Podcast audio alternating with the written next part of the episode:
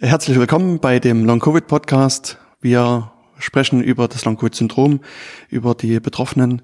Und heute, in der heutigen Sendung, äh, wird es mal nicht nur um den medizinischen und Forschungsaspekt gehen, sondern wir werden uns heute ein äh, bisschen informieren über den, die Auswirkungen von Long-Covid im Land, im Bundesland.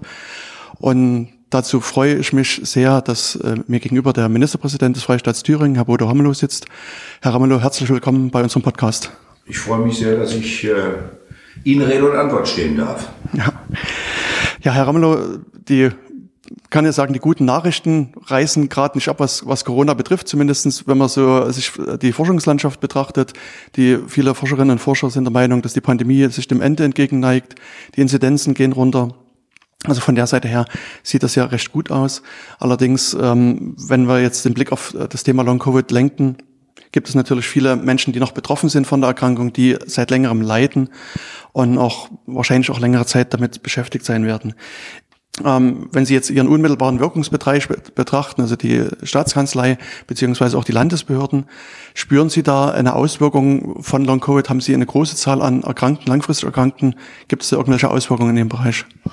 Es gibt keine unmittelbare Erhebung, wie viele tatsächlich Long-Covid erkrankt sind, weil das Long-Covid-Syndrom ja leider auch häufig falsch diagnostiziert worden ist. Mhm.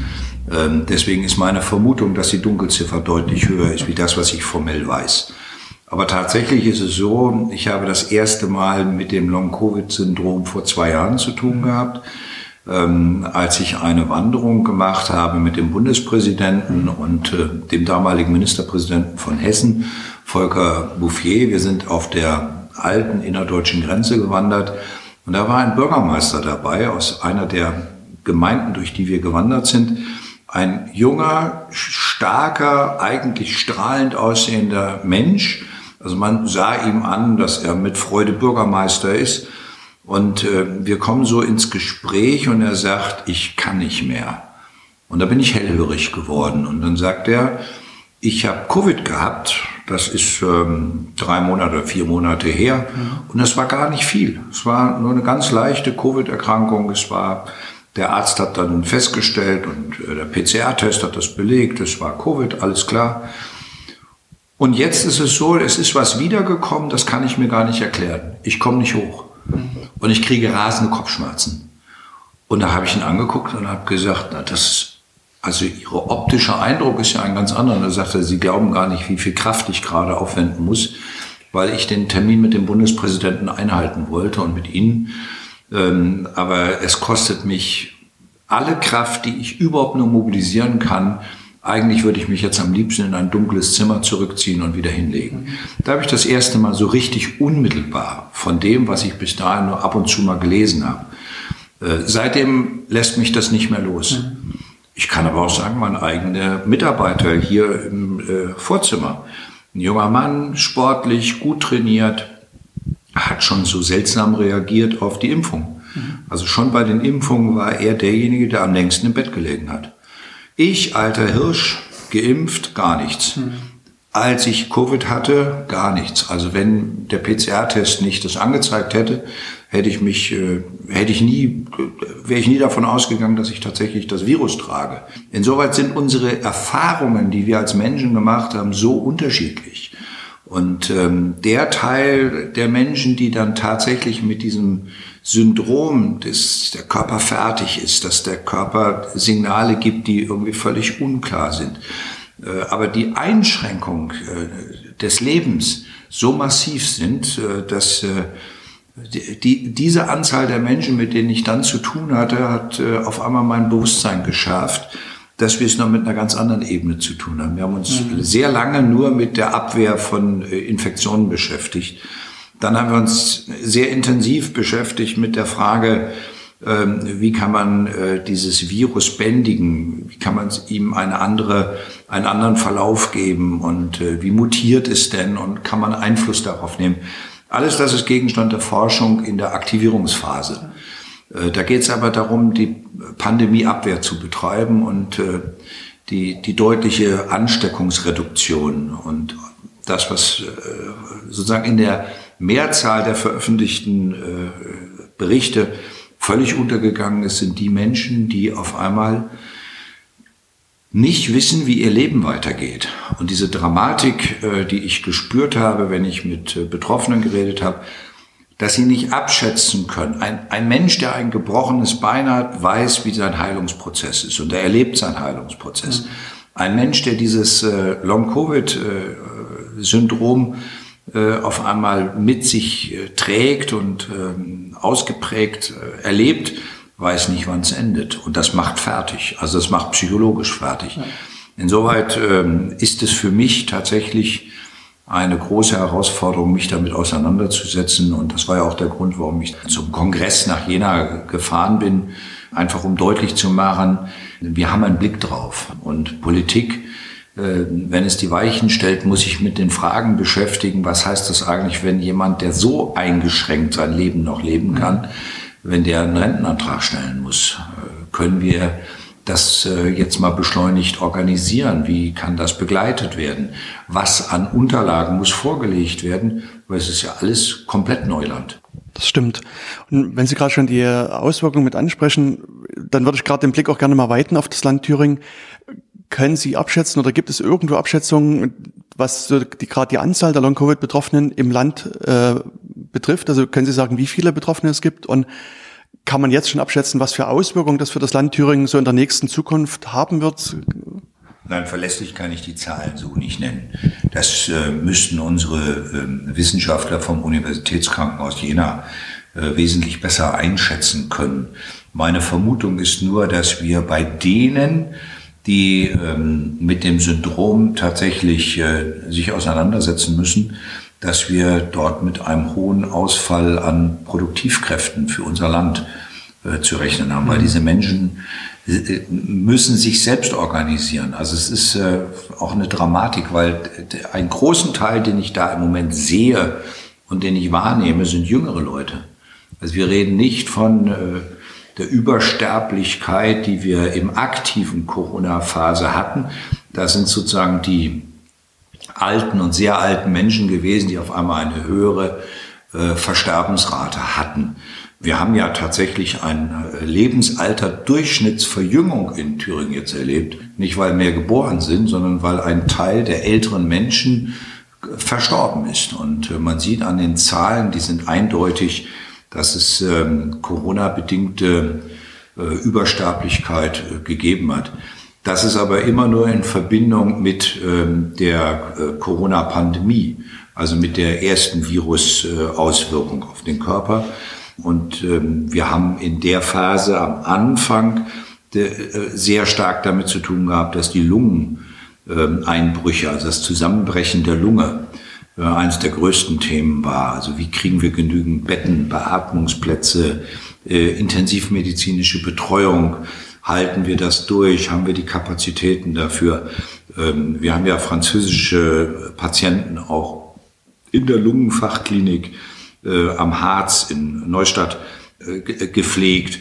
Wir hatten ein Team, äh, ein Corona-Team in der Lombardei in Italien, die direkt in der äh, schlimmsten Phase der Pandemie in der Lombardei äh, auch geholfen haben.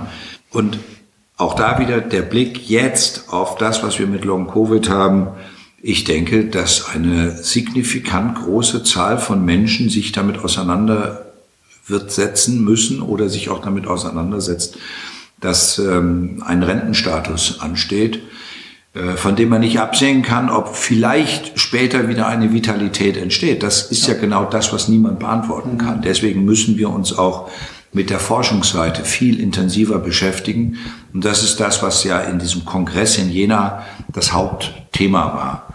Und auch da die Kuriosität am Rande, dass dann da 30 Corona-Leugner noch vor der Tür stehen und warten, ob Lauterbach kommt, um ihn beschimpfen zu wollen und mir dann noch dumme Sachen hinterhergerufen haben, wo ich gedacht habe, wie ignorant muss man eigentlich sein, wenn tausend Betroffene da sind aus ganz Deutschland, die froh sind, dass endlich mal die Wissenschaft sich die Türen öffnet und die Ohren öffnet und man miteinander ins Gespräch kommt, auch kritisch ins Gespräch kommt über die Mängel, die noch zu bewerten sind, wo sozusagen die amtlichen Seiten, also die rententechnischen, die krankenkassentechnischen, die versorgungsrechtlichen, all diese Fragen stehen ja alle im Raum.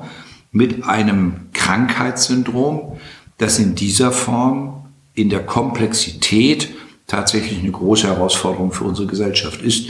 Denn äh, dieser Teil wird ein sichtbarer Teil sein, der leidet. Und dieses Leiden ist lange nicht wahrgenommen worden. Da haben Sie ganz recht. Und ich muss sagen, ich habe den Kongress auch mit besucht. Und also mich hat es auch sehr schockiert, diese Leute, die da draußen standen, weil also ich nehme das als wissenschaftlichen Fachkongress auch wahr und äh, ja, ich fand das also auch sehr unpassend. Sie haben schon gesagt, dass sich verschiedene Betroffene an Sie gewandt haben, beziehungsweise mit Ihnen gesprochen haben. Wenn Sie so mal rekapitulieren, was die Leute so äh, vielleicht wollten, was ihre Wünsche waren, können Sie unseren Hörerinnen und Hörern vielleicht nochmal sagen, was den Menschen am, am Herzen gelegen hat in, in, den Gesprächen, die Sie mit Ihnen geführt haben? Ich beginne mal mit dem Bürgermeister. Der Bürgermeister sagt mir, seine, seine, sein, sein psychisch größter Druck, den er hat, ist, dass er nicht weiß, was eigentlich sein Körper da gerade macht und dass die Bürger in seiner Gemeinde, er, er denkt, dass die Bürger in der Gemeinde über ihn denken, dass er ein Simulant ist. Also er denkt, dass die anderen denken weil das nicht aussprechbar ist. Was habe ich denn eigentlich? Ein Beinbruch sieht man, Armbruch sieht man, irgendwelche anderen Handicaps sieht man. Bei Krebs schauen wir erstmal schockiert. So, das ist alles das, was sozusagen zu dem eingeübten Art des menschlichen Umgangs äh, zählt. Ähm, aber bei Long Covid, es sagt jemand, meine Vitalität ist weg. Es kann auch sein, dass irgendjemand brüllt und sagt, steh doch einfach mal auf. So, was bist du denn? Was, warum hängst du da jetzt so rum? Oder äh, der Vorgesetzte sagt, wie, du kannst jetzt nicht mehr. Nein, ich habe Kopfschmerzen. Oder ich brauche einen Moment Pause. Aber ich weiß nicht, wie lange ich wirklich Pause brauche. Und wenn der psychische Druck dazukommt, dann wird die Verschlimmerung ja noch mehr. Ähm, und deswegen war ich froh zuzuhören, zumindest in dem Teil, wo ich noch anwesend war, wo die eine Sprecherin äh, genau das beschrieben hat, dass es ihr genau so gegangen ist und dass wohl alle durch diese selbe, durch diesen selben Ring erstmal springen müssen, ähm, bis sie begreifen, ich habe das, ich nehme das auch für mich an, aber die Erlebnisse vorher, weil das haben ja einige geschildert in den Gesprächen dort, ähm, dass Ärzte Unverständnis gezeigt haben. Oder in dem Druck ärztlicher, medizinischer Betreuung solche Menschen erstmal beiseite geschoben worden sind. Nach dem Motto, es ist ja nicht so schlimm. Also man sei ja nichts oder was erzählt der da? Also ich glaube tatsächlich, die Akzeptanz kann erst wachsen, wenn wir beschreiben, was da passiert und wenn diejenigen, die sich in der Beschreibung wiederfinden, sagen, ich nehme das für mich an. Das ist meine Krankheit und es ist eine Krankheit. Ähm, ich will Ihnen noch mal ein anderes Beispiel sagen, warum ich da sehr sensibel bin. Ich bin Legastheniker. Ähm, damit bin ich aufgewachsen, ohne es zu wissen. Ich habe eine beschissene Schulzeit erlebt, weil dieser Teil meines äh, Problems nicht erkannt worden ist. Äh, erst im zweiten Bildungsweg, als ich Erwachsener war, hat dann mal eine kluge Lehrerin gesagt, gehen Sie mal zum Schulpsychologen, irgendwas stimmt bei Ihnen nicht. Also dieses stimmt bei Ihnen nicht. Wer, wer möchte schon für sich sagen, bei mir stimmt was nicht? So, und äh, wie befreiend war es für mich, als dann äh, für mich als erwachsener Mensch auf einmal klar war, ich habe ein, ein Handicap. Dieses Handicap ist vorhanden, real vorhanden. Das bilde ich mir nicht ein. Das bilden sich auch nicht andere über mich ein, sondern es ist einfach mein Handicap. Und dieses Handicap sieht man nicht. Erst wenn ich anfange zu schreiben und mache Schreibfehler dann sehen andere und die äh, Kulturtechnik ist immer zu sagen, oh, der kann ja nicht mal schreiben. Mhm. Heute habe ich gelernt, mich darüber lustig zu machen. Also wenn auf Facebook mir jemand drunter schreibt, der kann ja nicht mal richtig schreiben, schreibe ich drunter, danke für den Hinweis, das hätten Sie auch lesen können, steht in meiner Vita, ich bin Legastheniker, mache meine, meine Fehler alle selber und stehe zu jedem einzelnen Fehler. Ich erzähle das nur deshalb, ich will Legasthenie nicht mit Long-Covid vergleichen, aber die Frage, wann erkennt man etwas, wann kann man es akzeptieren und wann weiß man, dass man aus dem, was man akzeptiert, möglicherweise erstmal Stabilisierungsschritte sich entwickeln, ohne zu wissen. Das ist ja das Besondere. Also Legasthenie hört nie auf. Man kann nur trainieren und Erfahrungen sammeln. Ähm, der, der, der Schaltfehler offenkundig, der, so stelle ich mir das jedenfalls vor, der Schaltfehler im Gehirn ist halt da. Und ähm, Also kann ich trainieren, wie ich den Schaltfehler umgehe. Der Long-Covid-Patient muss erstmal für sich akzeptieren, dass er eine Krankheit hat und dass diese Krankheit häufig nicht anerkannt wird, weil sie nicht begriffen wird. Das ist der Spannungsbogen, bei dem wir dann auch auf der Seite der Betroffenen mehr Werbung machen müssen in die Gesellschaft hinein, äh, weil möglicherweise dann wiederum Fähigkeiten entstehen oder Teilfähigkeiten, die man für sich nutzen kann, um einigermaßen damit klarzukommen. Wenn das gelingt, also wenn mein Bürgermeister wieder anfängt, auf die Füße zu kommen und falls ihn jemand anspricht, wieso er jetzt ein paar Minuten Pause braucht, dass er sagen kann, ja, ich brauche das für mich, das, damit mein Leben einigermaßen gut klargeht, ich meine Aufgabe auch erfüllen kann, gestattet mir bitte, dass ich zwischendurch auch mal Pause mache. Ja, und Sie hatten in dem Gespräch gerade schon angesprochen, es, dass es viele Hausärztinnen und Hausärzte gibt, die das Problem vielleicht gar nicht kennen oder auch bei ihren Patientinnen anerkennen. Und was ich auch im Gespräch mit Wissenschaftlern so raushöre, ist, dass es da keinen wirklich guten Informationsfluss gibt zwischen den Hausärztinnen vor Ort und auch der Wissenschaft. Jetzt würde ich Sie gerne fragen, als Ministerpräsident, gibt es eine Möglichkeit für das Land, diesen Informationsfluss zu verbessern? Kann man da, ich sag mal, angefangen von Flyern über Konferenzen, über andere Informationsangebote, das stärken? Gibt es da auf der Theorieebene was oder auch praktisch, was schon irgendwie umgesetzt wird? Also erstmal ist es so, dass wir im Universitätskrankenhaus Jena und das ganze, dem ganzen Forschungsverbund aus Jena ja jetzt starke AkteurInnen haben, die sich genau darum kümmern. Ähm, das Land kann nicht anfangen, als Land äh, irgendwas zu machen. Die Landesregierung kann nicht irgendwie dem Hausarzt irgendwas schicken, sondern wir müssen AkteurInnen in die Lage versetzen, ihre eigene Situation zu beschreiben. Wir müssen wissenschaftliche Gutachten dazu vervollständigen.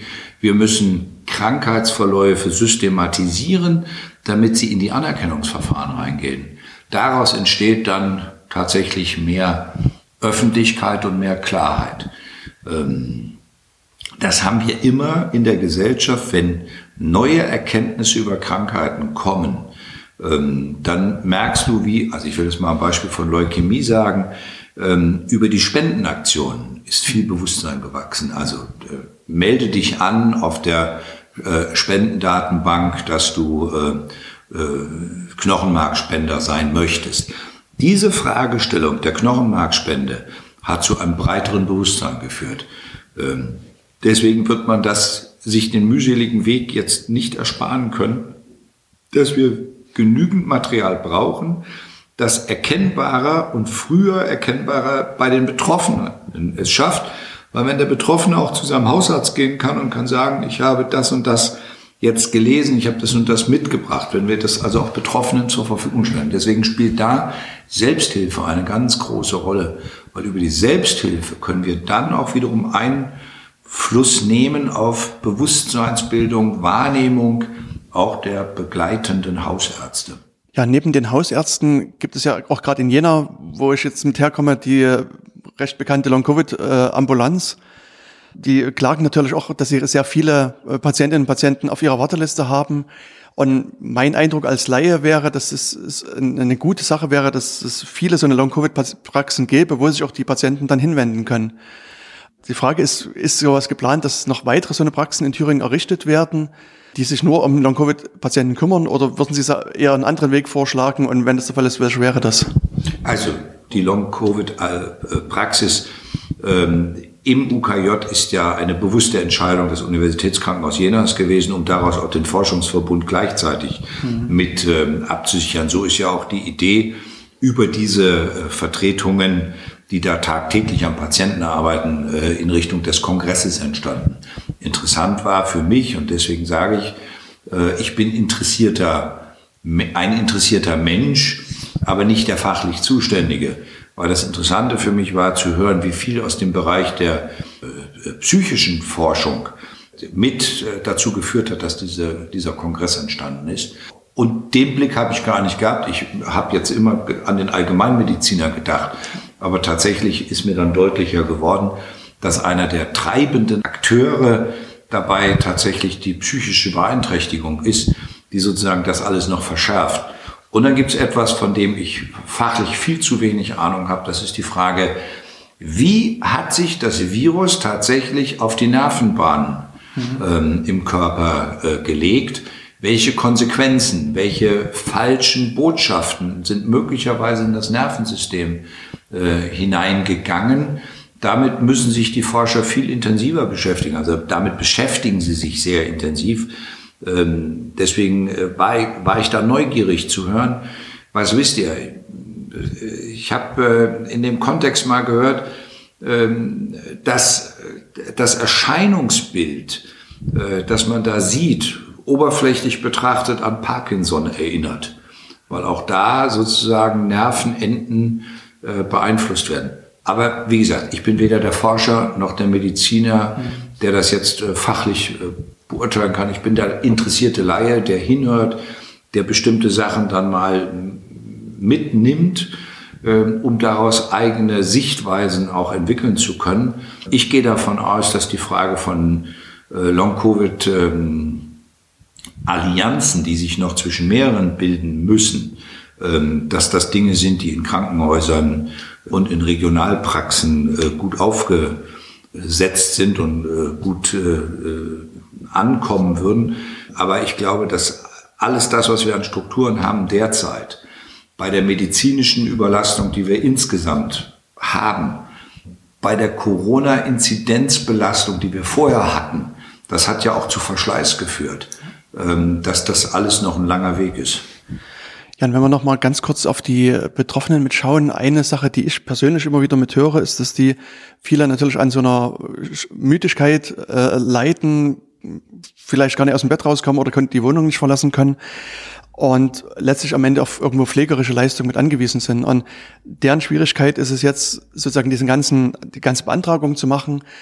Das stellt sich halt für große Herausforderungen. Und da höre ich schon wieder den Wunsch raus bei den Betroffenen, dass sie da gerne irgendwie eine Hilfeleistung hätten. Jetzt frage ich mal wieder Sie sagen als Vertreter des Landes, ob es da Möglichkeiten gibt, für das Land zu agieren, sei es das Gesundheitsministerium oder andere Stellen im Land, wo man den Betroffenen in Form von vielleicht Beratung, bei der Beantragung oder ähnlichen Sachen da Unterstützung geben können? Erstmal müssen wir den Nachweis führen, dass es diese Zusammenhänge gibt. Und ich darf Ihnen auch an dieser Stelle nochmal den Hinweis geben, Depression. Also bei Depression hat man das lange ignoriert und es ist lange ein Tabuthema gewesen. Heute wissen wir, dass Depression etwas ist, was nicht sichtbar ist, aber sehr real vorhanden ist. Ähm, der Depressionsbefund ist heute nur einer, der eher standardisiert da ist, also der eher angenommen wird. Ähm, deswegen gibt es da häufig auch Ver Verwechslungen oder Vermischungen, wo man äh, vielleicht vom Arzt eher gesagt kriegt oder von dem, der das zu entscheiden hat, da könnte das nicht Depression sein und äh, zack ist man möglicherweise schon wieder auf dem falschen Feld. Da brauchen wir sozusagen die Befunde, die man standardisieren kann, damit daraus auch die schnelleren Empfehlungen entstehen können. Also das eine bedingt das andere. Äh, und so habe ich auch den Kongress verstanden, dass das genau der Grund ist, um daraus diese Befunde äh, eher äh, in ein Raster hineinzubekommen, dass man sagt, also es gibt bestimmte Merkmale, wenn die erfüllt sind, dann haben wir es mit diesem Syndrom zu tun. Und wenn das der Fall ist, dann muss es auch dazu führen können, dass man die entsprechenden pflegerischen Unterstützungen auch beantragen kann. Aber nochmal, der, der einfach müde ist und für sich spürt diese Müdigkeit, äh, aber nicht belegen kann, was das eigentlich ist, der kann auch sehr schnell äh, angesprochen werden, dass er vielleicht einfach nur ein Drückeberger ist oder einfach nur ein Simulant ist. Und dann ist äh, sozusagen die Verletzung, die damit verbunden ist, schon wieder riesengroß. Deswegen braucht es auch mehr tatsächlich ein Entstehungsmodell, das äh, viel verbindlicher dann sagt, die und die Komponenten. Aber auch da war der Kongress ein offener, weil Einzelne haben gesagt, also nicht jedes Syndrom passt zum anderen. Nicht alles ist automatisch das Long-Covid-Syndrom. Auch da muss man das sauber rausarbeiten, äh, damit beides passieren kann, nämlich eine Hilfsbegleitung, eine vielleicht pflegerische Unterstützung, aber eben auch eine medizinische Begleitung, weil wenn das eine zum anderen nicht passt, ist es auch rumgefuhrwerkt. Eine letzte Frage, die ich noch äh, hier im Rahmen des Interviews habe, ist äh, in Richtung der Forschung. Ähm, Sie haben es schon angesprochen, es gibt ja von der Universität äh, Jena dieses äh, Watch-Projekt, wo quasi ein Bus durch das Land Thüringen fährt und dort auch verschiedene Untersuchungen mit vornimmt. wenn man sich mit den Forschern unterhält, äußern die natürlich auch ganz stark den Wunsch, dieses Projekt weiterführen zu können, obwohl es natürlich auch sehr aufwendig ist, quasi die einzelnen Standorte zu besuchen. Daher erstmal so die Frage im Allgemeinen, würden Sie das unterstützen, dass es auch weiter Forschung gibt? Gibt es vielleicht auch schon seitens des, des äh, Freistaats Thüringen bestimmte äh, konkretere Planungen, Forschung da zu unterstützen? Ähm, was sagen Sie dazu? Also wir haben ja die ganze Zeit schon äh, Gelder mobilisiert, um Forschung aktiv zu begleiten. Ähm, ich darf daran erinnern, Neustadt äh, am Rennsteig war äh, der erste Ort, der äh, gesperrt war, der sozusagen ähm, komplett abgeriegelt war als erster großer Infektionsherd. Der ist mittlerweile forscherseitig mehrfach untersucht worden. Also die Personen sind auch in der langfristigen Nachsorge mit einem Forschungsprojekt begleitet worden, damit wir sie abgleichen können äh, mit äh, entsprechenden Syndromen und Nachfolgesyndromen, ähm, die in Nordrhein-Westfalen in dem einen Ort Gangelt ähm, äh, gewesen sind. Die werden auch abgeglichen zueinander, um zu schauen, haben wir genügend Erkenntnisse, was alleine aus diesem Bereich äh, abzuleiten ist. Und ähm, eine zweite Geschichte, die mir spontan anfällt, ist äh, ein Forscherteam, das sich damit beschäftigt hat, wie wir Abwasser äh, machen. Das haben wir mittlerweile etabliert. Also das war vor drei Jahren noch äh, völlig fremdes äh, äh Gebiet. Eine allgemeine Untersuchung von äh, Kläranlagen äh, auf ähm, das Virus und die Viruslast. Mittlerweile haben wir es standardisiert äh, und äh, nicht nur standardisiert, sondern auch etabliert. Ähm, und das, was äh, das UKJ macht, ist erstmal im Rahmen seiner eigenen äh, Souveränität. Also die Forscher der Universität Jena warten ja nicht, ob das Land ihnen irgendwelche Hinweise gibt, sondern sie nutzen ihre Kapazitäten, um daraus ihre Forschungsansätze zu definieren. Und dafür ist sehr viel Bundesgeld zur Verfügung gestellt worden. Und aus diesem Bundesgeld muss man jetzt äh, einfach die Sorge tragen, dass das weiter nachhaltig begleitet wird. Vielleicht noch so eine letzte Frage, die ich gerne im Rahmen des äh, Podcasts mitstelle. Gibt es aus Ihrer Sicht noch Sachen, die Ihnen am Herzen liegen, die Sie unseren Hörerinnen und Hörern mitgeben wollen, die jetzt vielleicht im Rahmen des Interviews im Rahmen meiner Fragen nicht besprochen worden ist?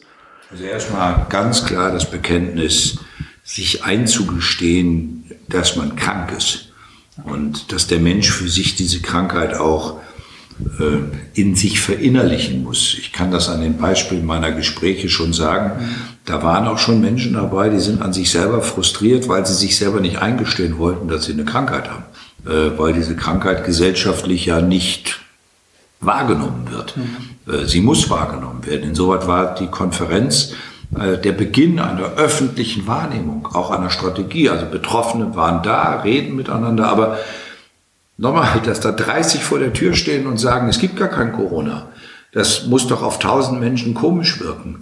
Und wenn ich mir angucke, was da in Hermsdorf rumläuft, was in Gera rumläuft und äh, wie diese Menschen immer noch behaupten, das seien alles nur Erfindungen, mediale Erfindungen. Und dann sind da Tausende und sagen, ich habe überhaupt keine mediale Erfindung, ich habe was sehr Konkretes. Und äh, das steht mit einem Virus zusammen, das äh, von äh, als Zoonose von den Tieren auf die Menschen übergegangen sind und äh, in dem Übergang dazu führt, dass diese menschlichen Körper erstmal durch heftige Reaktionen äh, darauf reagieren. Und dann entsteht ein äh, Phänomen, dass danach, also in der nachviralen Erkrankung, eine Nachfolgeerkrankung kommt, die offenkundig auch was mit Nerveneinschränkungen zu tun hat, also mit den Nervenbahnen, mit den Kommunikationssträngen, die in meinem Körper ablaufen, die man ja nicht sieht, also die wir nicht, also wir spüren sie nur, wo, wo ein Schmerzpunkt ist oder sowas, aber ähm, so, und wenn dann auch genügend Menschen rumlaufen, das gibt's alles gar nicht. Deswegen sage ich, ähm, ich möchte jeden ermutigen, sich seiner Krankheit gewahr zu sein und auch über seine Krankheit zu reden. Und ich möchte uns gesellschaftlich ermutigen, dass wir viel lauter denen die Stimme geben und auch den, den Platz einräumen, damit daraus auch ein, ein Genesungsprozess oder ein Akzeptanzprozess entsteht, weil ich glaube auch, dass ein Großteil von Begleitumständen vielleicht leichter ertragbar wären, wenn die Akzeptanz da ist.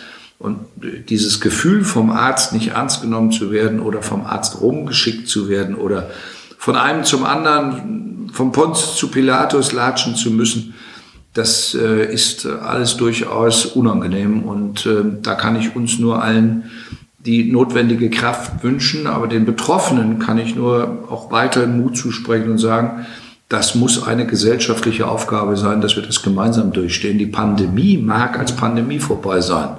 Die Nachfolgewirkung von dem Übergang einer Zoonose auf die Menschen, die werden wir nie mehr loswerden. Und insoweit werden wir auch weiterhin uns mit dieser Frage äh, des Long-Covid-Syndroms aktiv, sehr aktiv und massiv auseinandersetzen. Herr Ramano, ich danke Ihnen für das interessante Gespräch, dafür, dass Sie die Zeit für uns genommen haben. Ich wünsche Ihnen noch einen schönen Tag. Vielen Dank. Auf Wiedersehen. Alles Gute.